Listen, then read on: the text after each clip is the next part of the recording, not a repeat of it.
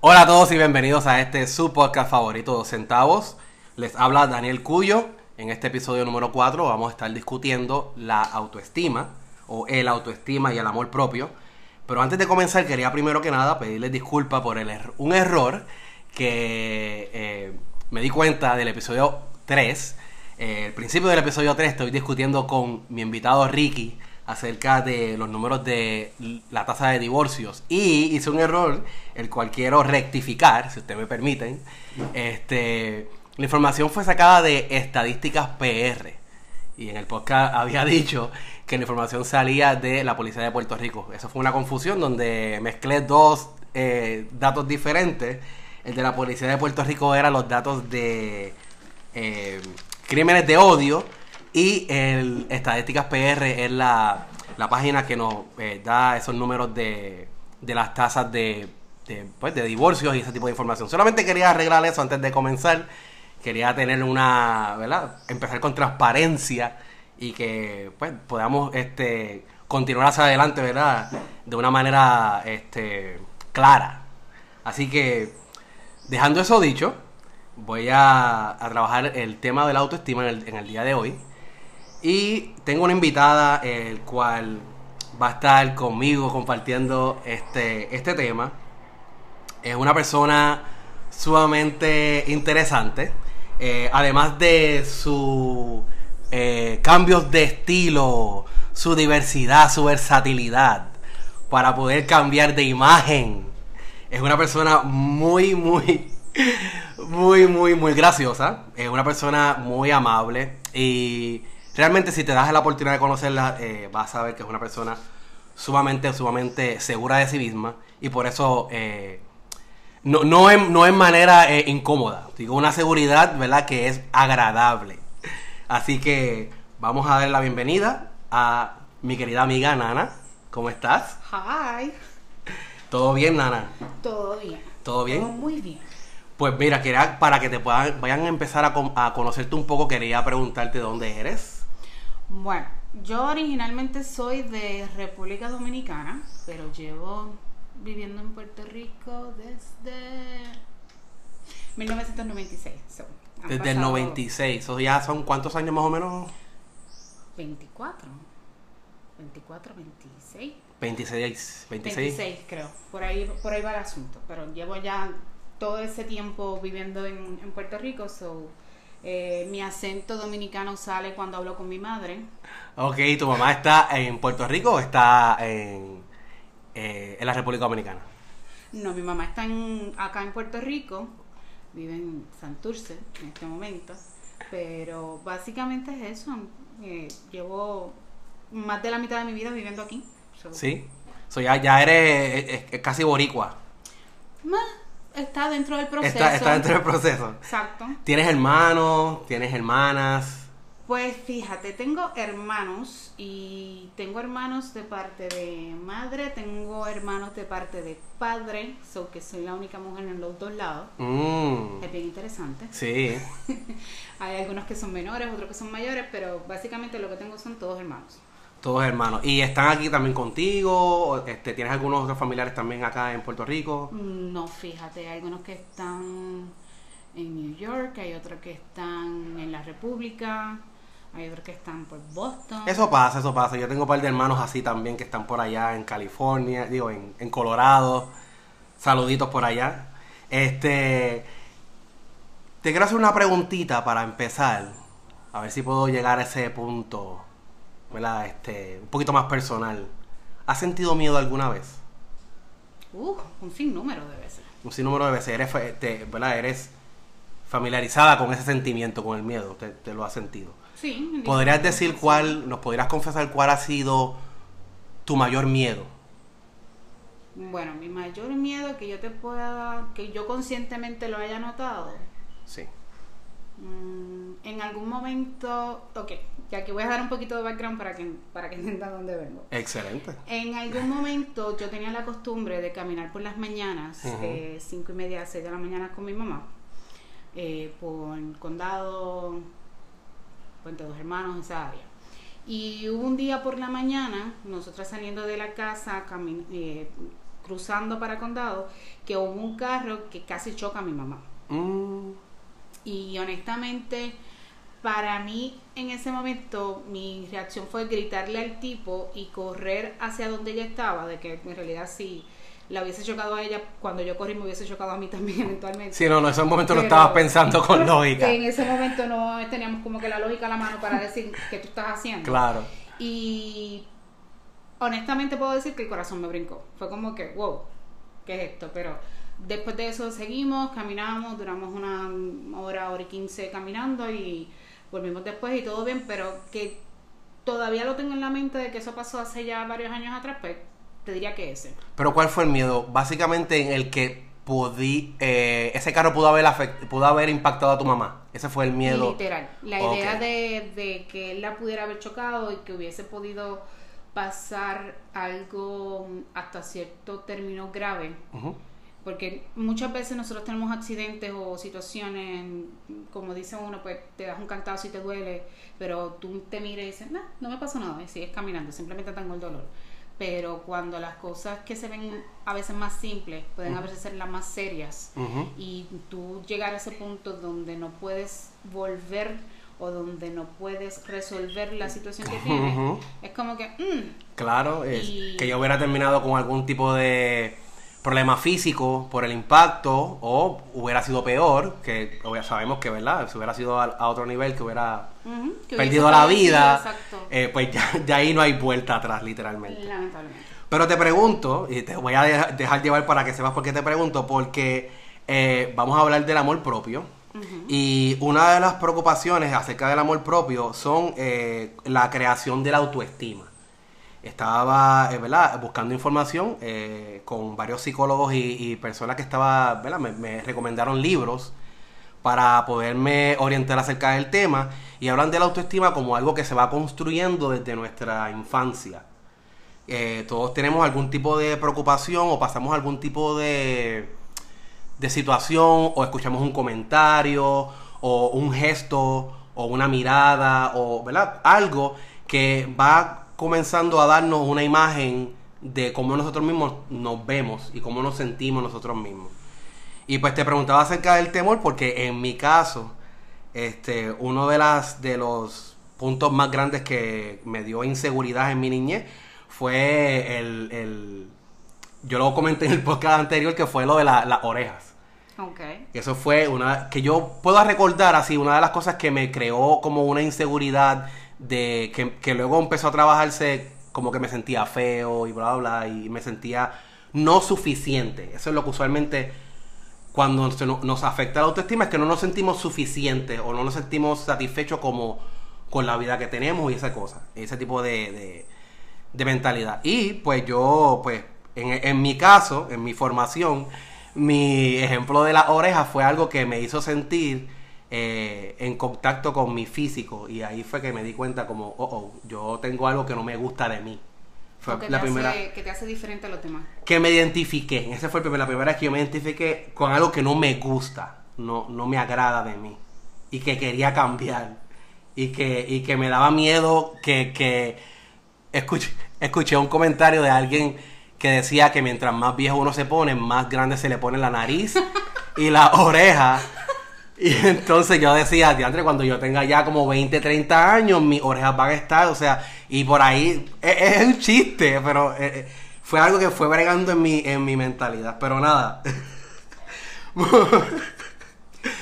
Ese bullying estuvo. sí, sí, el, el bullying, el, el bullying realmente es algo, es algo que, que, que en verdad es, es fuerte, es fuerte. Pero nada, este, vamos a, vamos a hablar de las inseguridades, ¿verdad? De los bullying. Eh, es un tema que se escucha, lo escuchamos constantemente. No sé si tú puedes estar de acuerdo en eso. Sí. Eh, que hoy día se trabaja más y se respeta más el tema del bullying que antes. Correcto. Eh, ¿verdad? Para mí, en mis tiempos de mi niñez, el bullying era algo que era bien tolerable. Era algo que tú tenías que tolerar, que tenías que vivir y hasta tus padres te tenían, te, te- como que te... Era, norma- era casi normalizado, lo cual no estoy diciendo que está bien, pero eh, era erróneamente normalizado. Bueno, ahí te puedo yo dar fe que en cuestión de cultura, en, en Puerto Rico eso no se ve tanto, pero en República Dominicana, y cualquier familia dominicana te lo va a decir, la realidad es que niños dominicanos sufren de bullying desde pequeños referente a su familia. Y esto y no es en el sentido de hacerte sentir mal, no, Mm. es como que es parte de la cultura. Ujú. Muchas veces, y es un chiste que corre y que la gente dominicana lo escucha y se empieza a reír porque sabes que es la verdad, de que muchas veces pasa de que si tú tienes este vecino que le pasó algo y todo el mundo tú lo has conocido toda tu vida como Juan y se llama Juan y todo el mundo sabe que es Juan, pero Juan de momento tuvo un accidente y perdió una mano, automáticamente le dicen Juan el mo- manco. El manco o el mocho. Exacto. Olvídate que va a pasar un tiempo en que nadie va a saber quién es Juan, va a ser dónde está el manco. El y todo el mundo te va a ubicar hacia esa persona. Entonces, ese tipo de cosas, como que en la cultura dominicana al menos se ve tan normal, como que tan parte de, que en realidad llega un punto de que nosotros como cultura no lo internalizamos como, ay, me están haciendo bullying o me están haciendo sentir mal. Obviamente, yo crecí en un tiempo diferente a Exacto. lo que hoy en día, el social media, eh, toda la educación que ha venido referente a cómo eso puede afectar a una persona. Y ya muchas personas que están trayendo obviamente sus hijos al mundo en estos tiempos, pues están educados y han crecido de una manera diferente y han ido corrigiendo ese comportamiento. Pero es algo que hasta cierto punto no es como que tú digas, ay, yo nunca he escuchado una cosa así, o como que eso nunca ha pasado, es como que no, eh, esto viene pasando por años. Lo único que ha cambiado es el enfoque que se le está dando y bajo de qué lente se está viendo en este momento y viendo las ramificaciones que eso a largo plazo puede crear en una persona. Exacto. Pero de ahí en adelante es como que ya es parte de. es parte de lamentablemente y lo que yo quería ¿verdad? traer en, en este episodio es que hay muchas cosas que no podemos cambiar por ejemplo en, tú traeste el ejemplo del, del manco en mi casa yo también era el, el- yo era hueso flaco este yo era el hueso de mami porque yo siempre fui el flaco de casa en mi casa todo el mundo era gordito y al ser el flaco el flaco de casa yo era hueso era el flaco y, y por ahí me decían alambrito. Sí, y todo era un chiste, ¿entiendes? Y, y yo voy a decir que hasta yo era partícipe y hasta me reía y hacía mis monerías y todo eso, pero todo parte de, de cómo uno lo recibe, no todo el mundo lo recibe de la misma manera. Y a lo mejor la misma manera en que yo lo trabajé, no es la misma manera en que todo el mundo se supo, pues no somos todos iguales, todos tenemos diferentes este, personalidades. Pero lo- a lo que voy es que todos no podemos controlar cómo la gente nos ve, cómo la gente nos, nos, ¿verdad? nos trata, pero lo que sí podemos controlar es cómo nosotros no- nos tratamos a nosotros mismos. Cómo nosotros podemos eh, tomar esos comentarios y enfrentar la- la- las situaciones de la vida desde nuestro punto de vista. Teniendo una actitud un poco más positiva y realmente controlando lo, que, lo único que se puede controlar que es nosotros mismos. Este, a partir de esa mentalidad, eh, yo empecé a buscar, ¿verdad? Cómo yo puedo cambiar actitudes, mentalidades, cómo puedo entrar en un proceso de cambio para yo tener la mejor versión de Daniel Cuyo que yo pueda tener. ¿Cómo yo puedo empezar a hacer eso para sentirme bien, no solamente con mi autoestima y decir, mirarme al espejo y decirme, me siento bien, me siento bien con mi vida, tal vez este, me, ah, me siento guapo, pero más allá de sentirme así, yo mirarme al espejo y, y realmente saber quién soy, sentirme identificado con quién soy, seguro de quién soy, satisfecho con lo que he logrado en mi vida y, y entonces moverme hacia adelante, pero partiendo de quién soy. Bueno, yo entiendo de que toda, y es verdad, cada persona lo puede ver de, de manera diferente, pero al menos para mí, en mi proceso de yo entender quién soy yo como persona, cómo quizás los demás me ven, etcétera, etcétera, empecé por un proceso de aceptación. Y quiero aclarar la parte de aceptación porque no es conformismo. Es el hecho de que, por ejemplo, yo tengo este color de piel, este es mi tipo de pelo, estos son mis ojos, yo no debo, y eso depende obviamente de cada persona, pero es incorrecto para un ser humano el tomar una foto, por ejemplo, de una supermodelo y decir, ah, yo soy fea porque no me parezco a ella. O yo soy fea porque fulana tiene estos y estos rasgos que son similares a los míos, pero ella se ve mejor que yo. Y uno, a lo que me refiero en aceptación es, tú hacer esa parte como mencionaste, mirarte al espejo y tú analizarte y tú ver de que no es necesario para ti como persona compararte a los demás Exacto. para tú sentirte bien y tú aceptar las cosas que te vinieron a ti naturalmente. En el sentido de que si tú te ves y tú dices, pues mira, yo soy eh, negrita y este es mi color de piel y pues mira, este es mi color de piel. Que me podría dar una loquera y querer cambiarme el color de piel como Michael Jackson lo hizo. Eh, it could be, pero eso no es el punto. Ese no es el punto. Pero la realidad del caso es que yo entiendo que empieza con mucha aceptación. Claro. Yo, por ejemplo, en mi niñez, no fue una niñez traumática, pero sí tuve muchos choques, porque yo pasé de ser la nena de papi y mami, literalmente porque era la única nena en los dos lados. Fui la única hija de mi papá por 16 años. Ajá. Entonces es como que pasar por ese proceso donde ah, mis sobrenombres cuando pequeña eran cielo. O sea, mi papá a mí me decía cielo. Sí, ese, sí, el trato era bien. eh, era, era todo servicio para ti, amor, eh, atención. Eh, eh, exacto. Y entonces, por el otro lado, tener también ese apego a mi mamá, porque la nena, la nena, la nena. Entonces, yo pasé por ese proceso de yo verme como que el centro de atención de estas dos personas, a pasar a este punto donde yo era una más del montón y yo no entendía por qué no me trataban de cierta manera cuando todo lo que me habían enseñado antes era como que tú vienes primero, tú vienes segundo, tú vienes tercero. Y entonces pasar por ese proceso de yo conocerme a mí misma, porque hasta ese momento todo lo que yo recibía era el como que la retroalimentación de otras personas. Exacto. De que alguien me podía ver en la calle y me decía, tú eres bien bonita. Y yo como que, ah, gracias. Él dijo que yo era bonita. Exacto. Alguien, alguien además de mi mamá y papá me Sí, dijeron que me me era bonita, qué bueno. eh. Eh, o encontrarme gente que me mirara y me dijera como que, ay, pero es que ese pelo tuyo, debería televisártelo. Y es como que, wow. Entonces, todas esas cosas uno tiene que aprender a cómo tomarlas, a cómo comunicarlas, a cómo tu cuerpo puede reaccionar a ellas, porque a mí me llevó años, Claro. años. Eh, usualmente a todos nos toma mucho tiempo, pero el, lo gracioso del tema es que empezaste literalmente por uno de los procesos o de los pilares que menciona la psicóloga que estaba trabajando, que es Marina, eh, ponme por aquí por favor, no vamos a cometer el mismo error. Marina Mamoliti es la psicóloga que estaba eh, escuchando, ya tiene un podcast bien interesante. Este, by the way, me lle- llené una consulta para eh, trabajar uno de mis emociones que se llama, eh, bueno, para trabajar mis emociones, para manejo de emociones. Esto es, esto es confesiones aquí mismo, al aire, tirándonos aquí. al- No, pero ella tiene un podcast bien interesante, me motivó eh, y hice una consulta a través de su página web eh, para trabajar mis, emociones. Este, pero eso es otro tema. Eh, lo que, a lo que iba es que la autoestima o el autoconocimiento es la, el- uno de los pilares, el primer pilar que ella recomienda que deberíamos trabajar para trabajar nuestra autoestima. O sea que empezaste literalmente por el punto número uno. Yo eh, pasé por un proceso también de años. Por eso es que es bien importante y tomar en consideración esto de verme con un psicólogo para trabajar este tipo de cosas y no esperar años a tener resultados.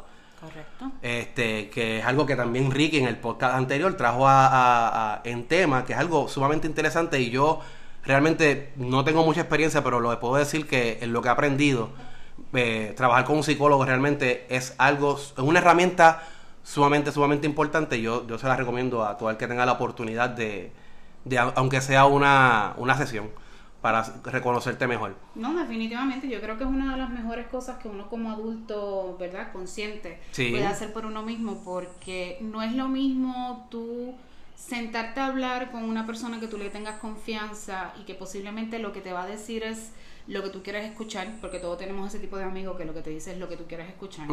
Este, a tú sentarte con un profesional que te confronte con esas cosas que tú en tu subconsciente sabes y estás consciente de ellas, pero a la misma vez no quieres como que mirarla a la cara y eso yo entiendo que ayuda bastante. En mi caso, por ejemplo, yo pasé por, o sea, yo he sufrido de depresión por años, eso yo no, no se lo niego a nadie. No, eso no quita de que yo como persona me pongo siempre a mí primero y no es egoísmo, sino es justamente amor propio. Exacto. Es en el sentido de que si yo conozco a X o Y persona y yo, por ejemplo, quizás en un ámbito, vamos a decir, de, de relación, no de amistad, sino de relación, estoy viendo que esa persona no tiene quizás el mismo interés que yo al momento de hacer como que ese acercamiento de vamos a vernos, vamos a hablar, vamos a conocernos y todo es como que, ay, que no tengo tiempo, ay, después no me vuelves a ver. Sí, Porque sí, sí. lo que mi mente me dice es, si no saca el tiempo para ti, ahora que esto está empezando, que como uno dice es la parte donde todo el mundo pone su mejor pie al frente y demuestra su mejor cara. Su mejor cara y sus mejores intenciones. ¿Qué va a ser después? ¿Qué va a ser Entonces, después? es mi, yo digo que mi, mi mecanismo de defensa me dice, amiga, Sí, sí, Dios, sí, dale, sigue dale. tu camino. Sigue tu camino, porque yo creo que no está poniendo sus mejores intenciones. Eso es así. Eh, eh, eso es, sí, es, es una manera de, uno autoprotegerse, pero todo esto viene del conocimiento, del autoconocimiento. Y el autoconocimiento, Nana, eh, parte de lo que estaba aprendiendo que estaba muy interesante es que cuando uno se conoce, no solamente debes conocerte las cosas que te gustan, esa es la parte más fácil, pero también hay partes, eh, el lado oscuro. Eh, en cuanto uno dice cono- autoconocerte, también uno debería experimentar esas cosas que a lo mejor sí te gustan, pero a lo mejor no quieres, te sientes raro, no te sientes cómodo todavía admitiendo. Ahí, ahí, eh, eh, ahí todo, todo viene en este, en este, en este proceso de conocerte, de, de realmente hasta llegar a, averiguar tu lado oscuro. Todos tenemos un lado que tal vez no estamos muy orgullosos, no estamos muy, eh, no es lo que primero enseñamos, pero sí es parte de tu personalidad, sí es parte de quién eres. Y de alguna manera eh, hay, hay que ir explorando todas esas áreas y eso es parte de, de cómo uno se, se autoconoce. En mi, en, mi, en mi ejemplo, lo que yo iba a decir ahorita, es que mi proceso fue, yo estuve soltero mucho tiempo. Y, y parte como lo que tú dijiste ahorita de, de que eh, sufriste de depresión mucho tiempo, mucha gente, no, no solamente que yo lo decía, eh, muchas de las personas que estaban alrededor mío en ese tiempo, cuando yo estaba en Miami, eso fue como para el 2014, este, 2017 por ahí diría yo, este, me decían que me veía depresivo. O sea, que yo me, que, que las personas que me rodeaban, que eran amigos míos, panas míos, me decían que yo me veía pre- depresivo. Sin embargo, yo me sentía Normal. en the freaking top of the... O sea, yo sentía Titanic. Yo me sentía súper duro. Yo tenía mi apartamento. Yo estaba... "Anda, quiero other one". Mi apartamento. Yo tenía mi trabajo. Yo tenía mis cosas. Yo tenía... Pero, pero ¿qué no tenía? ¿Qué me hacía falta que la gente veía? Pues no me veían en una relación. Es que no siempre una relación va a ser como que el top, porque Pero me veían, este, nana, siete, este, perdón, eh, seis años, cinco, cuatro años, cinco años, seis años pasaban. Amistades que lleva, yo llevaba siete años con ellos, nunca me habían conocido una pareja, pareja. O sea, que a lo mejor me vieron en el party hablando con aquella chica, a lo mejor después de hubo algo, pero que fu- una novia. Y, y entonces por ahí empezaron los comentarios de que me veía depresivo, que porque no salía con alguien, porque no estaba con alguien. Oye, tú. Y este, hasta como Ricky también dijo en el, eh, hablamos en el podcast, estoy trayendo muchos temas del podcast anterior. oye, Este, ¿qué, qué, qué falta de respeto, ve, qué falta de respeto. suyo, no, pero Pero la gente empezaba a juzgar de homosexualidad también. Ese, es otro- ese es otro tema, pero la gente empezaba a juzgar de homosexualidad porque... Pero realmente ahí fue que yo me vine como que a conocer y decir, mira, realmente, ¿qué yo estoy explorando? Las cosas que me gustan, lo que no me gusta, lo que me hace feliz, lo que me hace incómodo. Y me sentía tan a gusto como estaba, que cuando yo empecé en la escena de volver a salir con personas, ya yo estaba seguro del tipo de personas que yo quería y de lo que no estaba dispuesto a tolerar. Eh, por ejemplo, yo tenía un peso bien grande en la infidelidad y no, no iba a tolerar la infidelidad. Eso, por ejemplo, si yo estaba saliendo con una persona que tenía todos los criterios y todos los gustos, pero hubo un momento en que a través de una mentira o algo hubo, no fue hubo ese fallo. necesariamente, exacto, pues ese fue el comienzo donde Daniel Cuyo empezó ta, ta, ta, a distanciarse, a distanciarse, a distan- a distanciarse hasta que eventualmente no hay llamadas, no nos vemos, bye, no quiero saber de ti. Bueno, yo te puedo decir, y esto será controversial quizás para algunas personas. Y excelente, si es controversial, eso es lo mejor. Yo soy eh, una mujer de 41 años, orgullosamente. Eh, tengo sobrepeso en este momento, pero eso a mí no me define. Definitivamente Y no la la define. realidad del caso es de que cada vez que yo escucho esa frase de que a mí me gustan las gorditas porque son agradecidas, la realidad es que me, me dan el nervio porque no es la realidad. Yo por, como persona, yo puedo admitir que a mí me, me gusta cierto tipo de personas. Yo uso una frase que generaliza mucho y es yo no puedo con gente bruta. Y no, y voy a aclarar esto porque después se va a escuchar mal. No, Lo no, que no. pasa es que si tú, por ejemplo, yo te empiezo a conocer y de lo único que tú me puedes hablar es de las tenis que te compraste, con la camisa bien cara que te compraste, porque te compraste esto, te compraste lo otro, y es como que no hay contexto, no hay otra conversación que se pueda tener contigo, no puedo hablar contigo, qué sé yo, de lo que está pasando ahora mismo en el mundo, porque tú estás como que clueless en la vida. Para mí eso es como que un no, this ain't gonna happen. Y es cuestión de cada quien. Yo puedo admitir de que a mí hasta cierto punto me gusta la gente arrogante y vamos a aclarar. No es que tú seas arrogante, que tú digas como que, ah, yo tengo esto, tengo lo otro, sino que tú tengas cierta seguridad en ti mismo para tú poder reconocer en lo que tú eres bueno y que te sientas orgulloso de.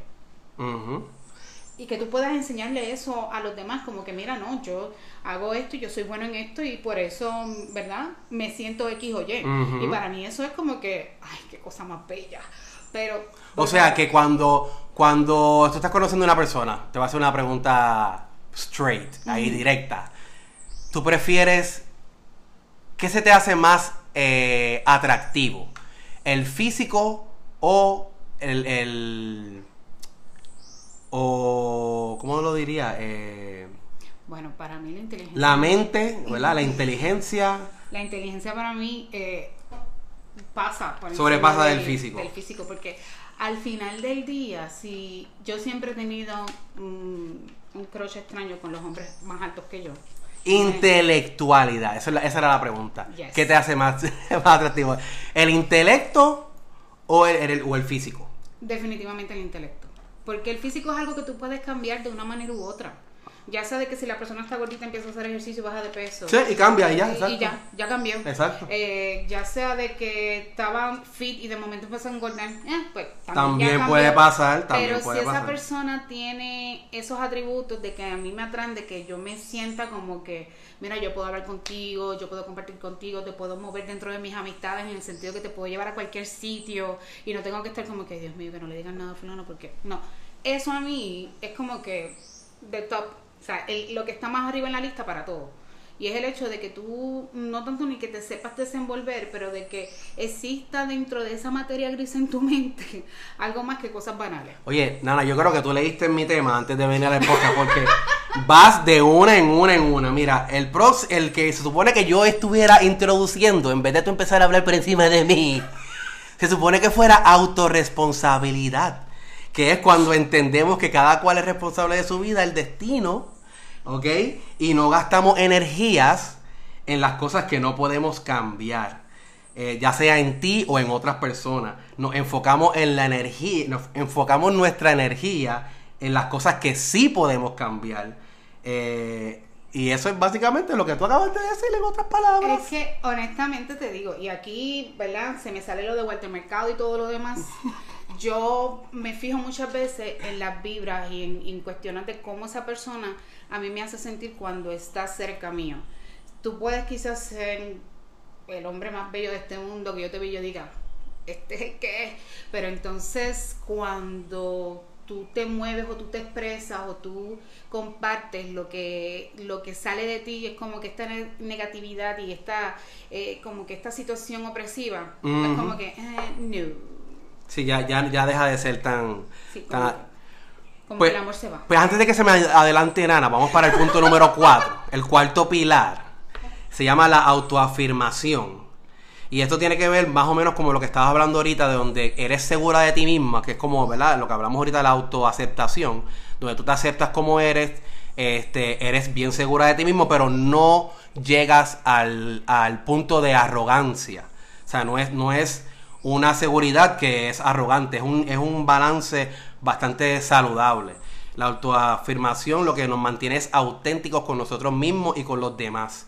Eh, somos personas que creamos límites o, o, ¿verdad? trabajamos los límites siempre siendo auténticos, por ejemplo.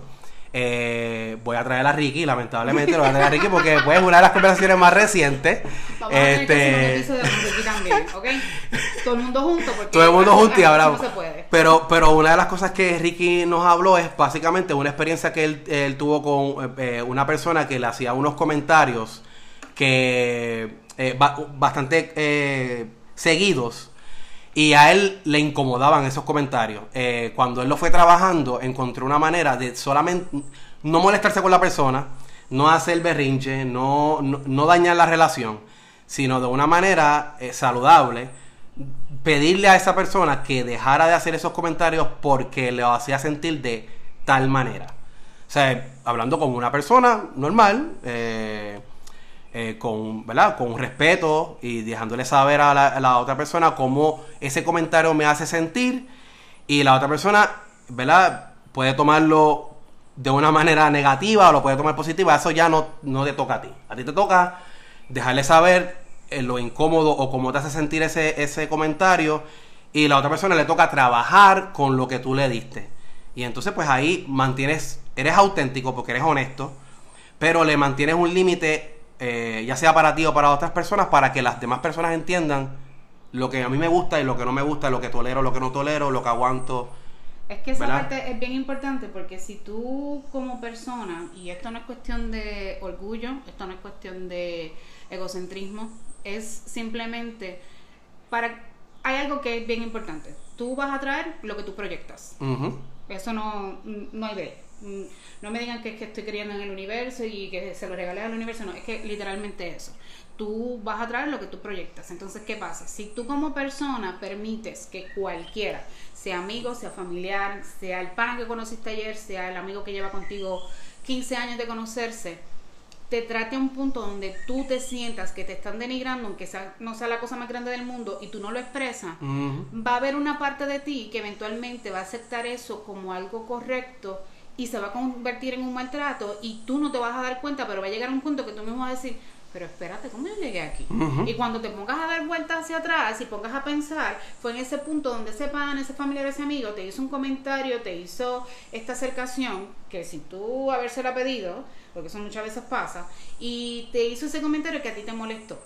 Por ejemplo, en mi familia todo el mundo sabe de que yo estoy sobrepeso. Llevo años de sobrepeso, no ha sido así toda la vida porque yo tuve un momento de que yo pesaba, ¿qué? 120 libras mujer. Mira, perfecto, pero ese no es el punto. El punto es de que yo le he enseñado a ellos de que aunque yo tenga libras de más, no significa que mi calidad como persona ha cambiado. Y no te define. No Gracias. es, no es, no es quien dice la persona que eres. No, no dicta eh, tus metas, tus ambiciones, tu carácter, tu personalidad. Este, no, no dicta Para tu esencia. No dicta tu, tu energía. No dicta. Hay tantas cosas hermosas de una persona que no, no, no, no, no se basan o no se, no se quedan solamente en lo físico. Totalmente, pero esas son cosas de que tú a la gente que te rodea, tú se la tienes que enseñar. Entonces, hay momentos, yo me he encontrado con gente que me mira y me dice, yo no me atrevería a ponerme eso. Y es como que, ¿por qué no? ¿Qué te lo impide? Ujú. Ah, es que después me van a mirar, ah, es que después... Gente, usted es responsable de cómo usted se sienta. Eso es así. Usted es responsable de que cuando tú te pongas la ropa y tú te mires, tú digas, ah, ok, me gusta. Y que te lo digas tú mismo No, también. Ahí quedó. En el momento en que tu cerebro te dice, me gusto, Ajá. olvídate de quien venga más atrás. Puede venir el papa y decirme, amiga, no. Y le va a decir, bueno, amigo, usted tiene más de un problema porque esto es lo que está pasando. Es- exacto. Entonces, son situaciones de donde uno tiene que ponerse primero y uno tiene que aprender a cómo quererse uno mismo. Y aquí voy a citar a RuPaul.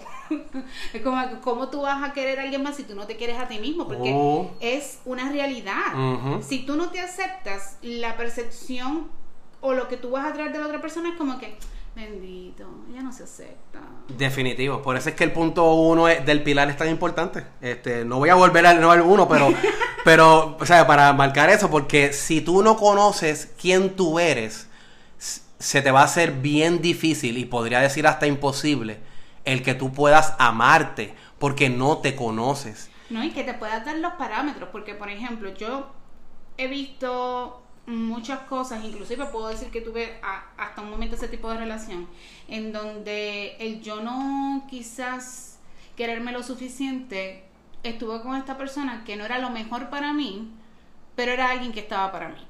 En el sentido de que, ah, pues mira, esta persona está, quiere tener una relación conmigo, vivimos juntos, quiere hacer este X o Y conmigo. Y para mí en ese momento era suficiente. Era como que esto está bien, esto está bien. Pero había una vocecita en la parte de mi cabeza que me decía, amiga, esto no es lo que tú quieres. Amiga, mira esto, amiga, mira lo otro. Y entonces ahí en ese punto es donde uno se tiene que empezar a reconocer. Esa persona, mira, gracias a Dios pasó por mi vida, porque no voy a decir de que no aprendí cosas de mí misma estando con esa persona, pero gracias a que aprendí esas cosas, es que no se las permito a otras personas en este momento. de que esa asunción de que, ah, tú siempre vas a estar para mí porque yo te, yo te estoy dando la atención que nadie te da. Era como que... Ah, eso, eso no lo es todo. Amigo, gracias, pero no lo es todo. Gracias. Entonces llegó un punto en la relación donde hubo ese tipo de manipulación de que si yo te digo esto, tú te quedas. Ah. Porque después que la relación se acabó, que ya no vivíamos juntos, un día se sentó al frente de mí y me dijo, yo cuando cobrara el bono del trabajo, yo pensaba comprarte una sortija de compromiso. Y yo lo miré y dije, huh gracias a Dios que no lo hiciste. Sí, porque vas a perder el dinero. vas a perder el dinero, amigo. Es que honestamente, es como que quizás a otras parejas que él haya tenido antes o que tuvo Eso le funcionó y lo Eso le funcionó y mire, la persona se quedó y dijo, mira, me pidió matrimonio, vamos allá. Pero mi reacción fue totalmente de lo opuesto. Fue como que, es que yo estoy bien segura de que tú es lo que yo quiero.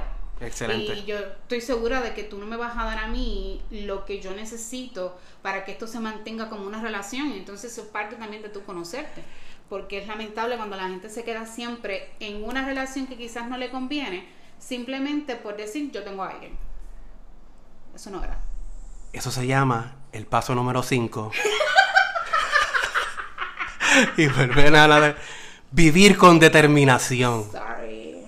No, estamos fluyendo excelente. En verdad estamos fluyendo tan, tan bien que no lo puedo ni creer. Vivir con determinación sería identificar un propósito de vida, un propósito a, eh, a largo plazo.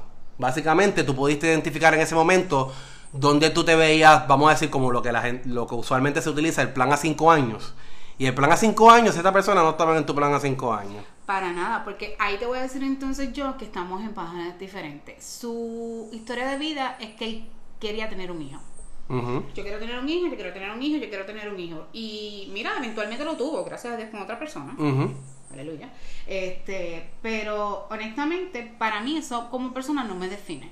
Y no es que yo esté en contra de que las personas tengan hijos, al contrario, me encantan los bebés principalmente si son ajenos, pero...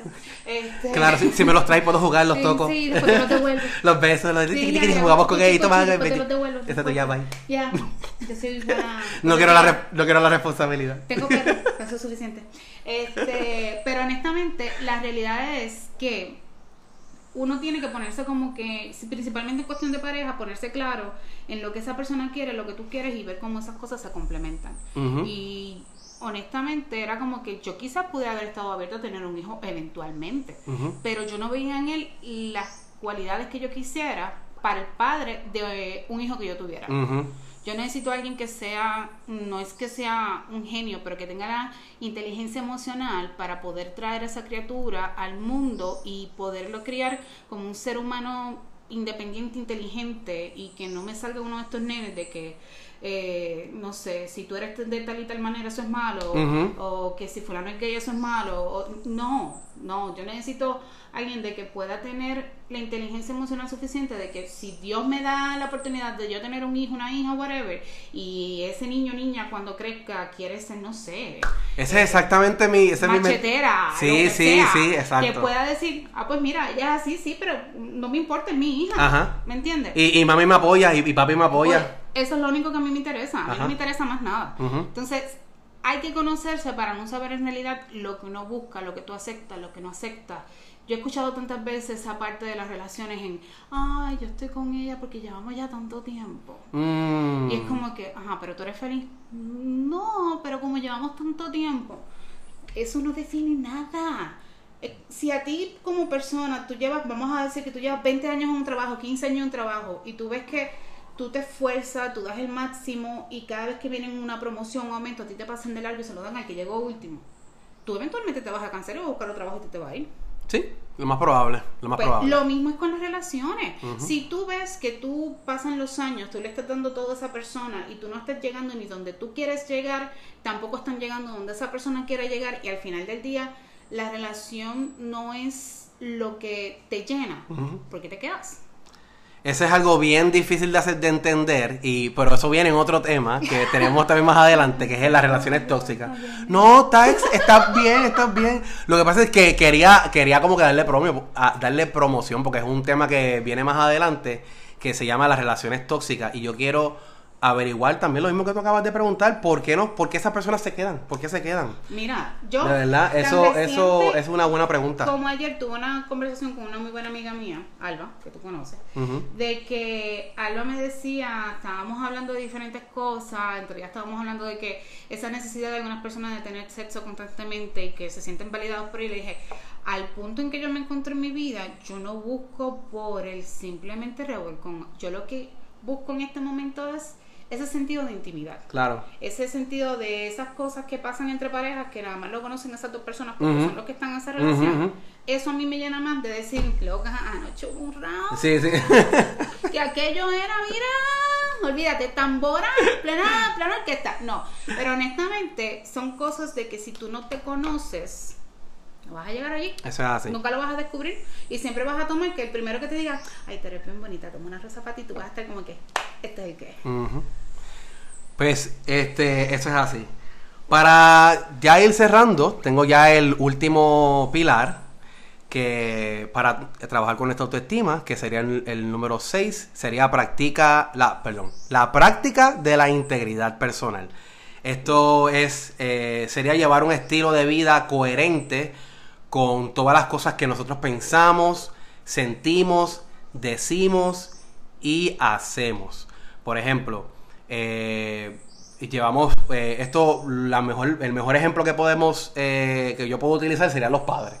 ¿Por qué? Porque el padre tiene la responsabilidad de educar a un hijo. Entonces el papá o la mamá le va enseñando unas cosas y unas destrezas al niño que luego, si el niño no las ve en papá, va a empezar a cuestionar la integridad del papá, de lo que tú me estás diciendo. Tú me estás diciendo que, ¿verdad? Por ejemplo, eh, es que no sé, hay tantas cosas, pero por ejemplo, este, lo de la, la- la tapa en el baño, por ejemplo.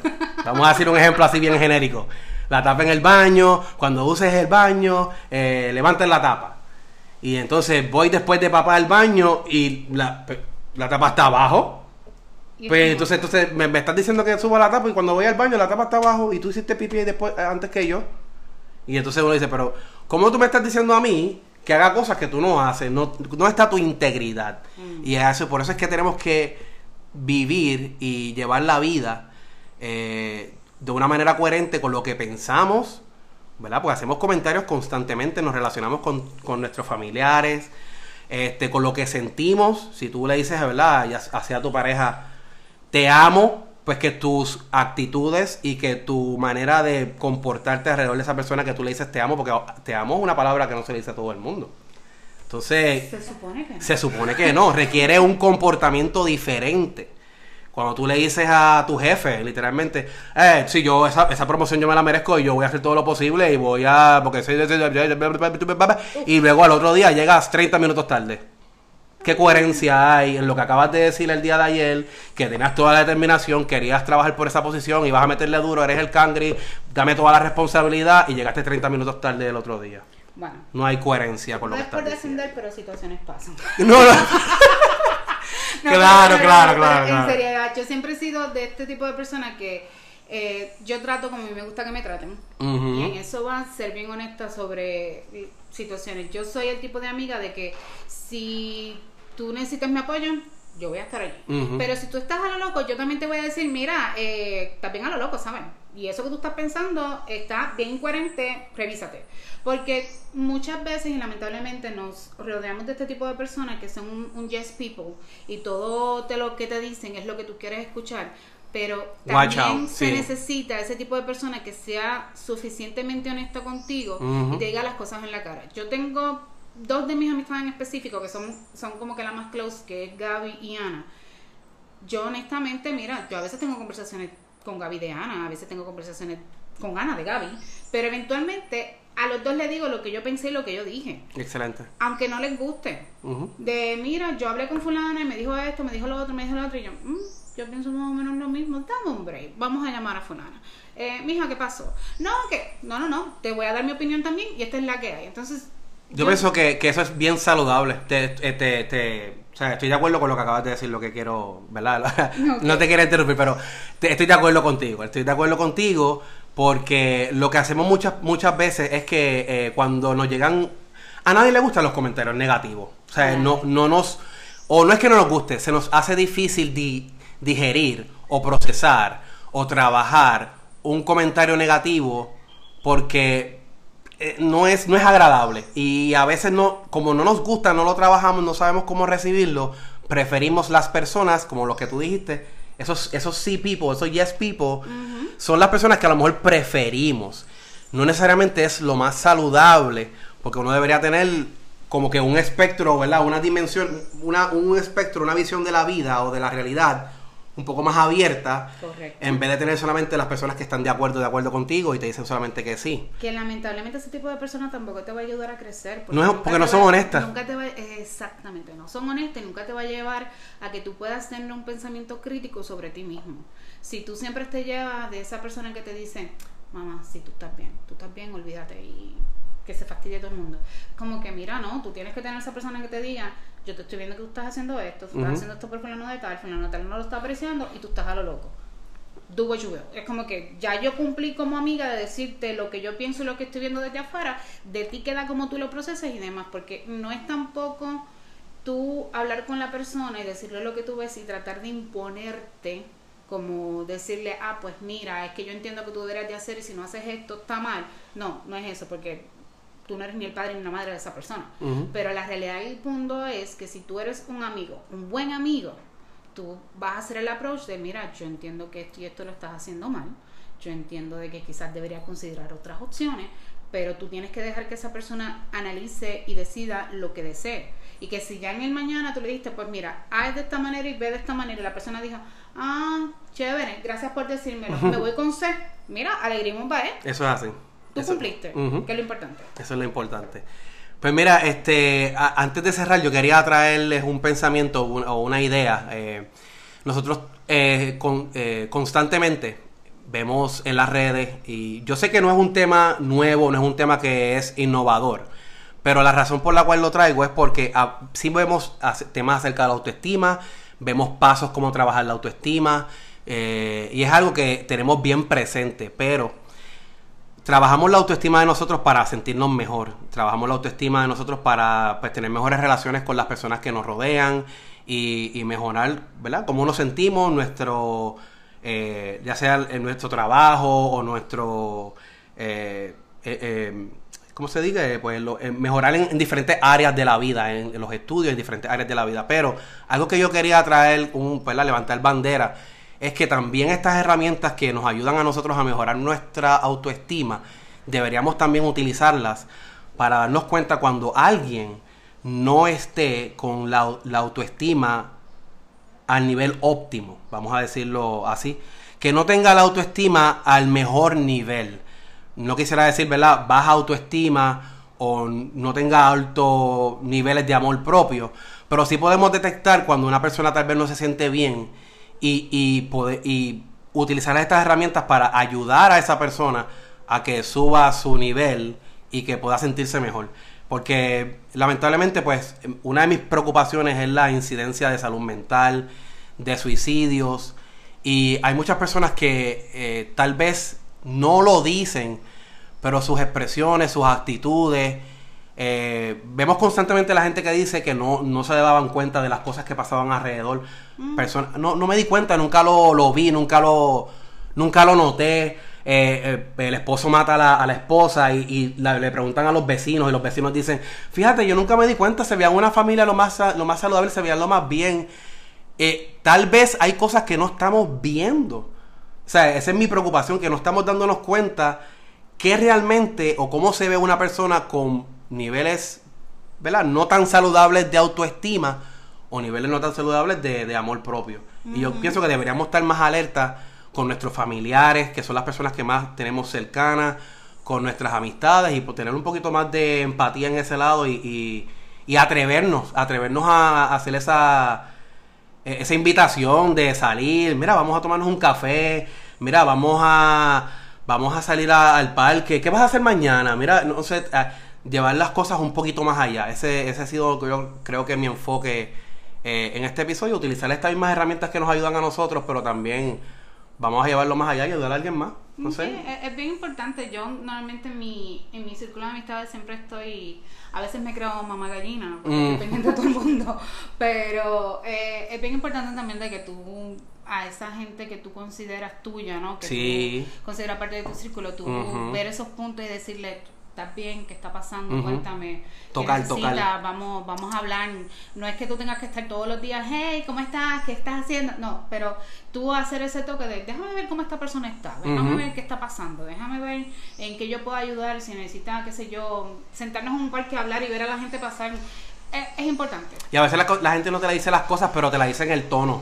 Oh, si, tú los cono si tú los conoces y es tu pana, y es tu amiga, y es tu hermana, y es tu tú cuando contestas el teléfono y ella te dice cómo, cómo estás, qué sé yo, bla, bla, bla, y esa respuesta, ese primer tono, ese, tú lo, tú lo, tú lo identificas, tú lo identificas. Definitivo.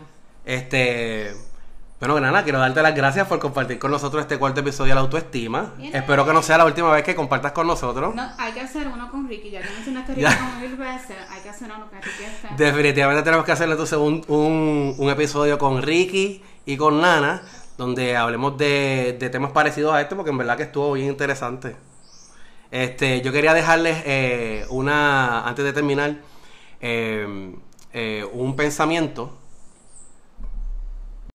Dice, el éxito y la felicidad son una consecuencia y una expresión de la salud y la autoestima, no son su causa. Y dejo eso ahí para que para que dijeras eso un momentito. Si no pudiste digerirlo, te lo voy a repetir. El éxito y la felicidad son una consecuencia y una expresión de la salud y la autoestima no son su causa. ¡Chao! Gracias gente, nos vemos. Chao. Bye.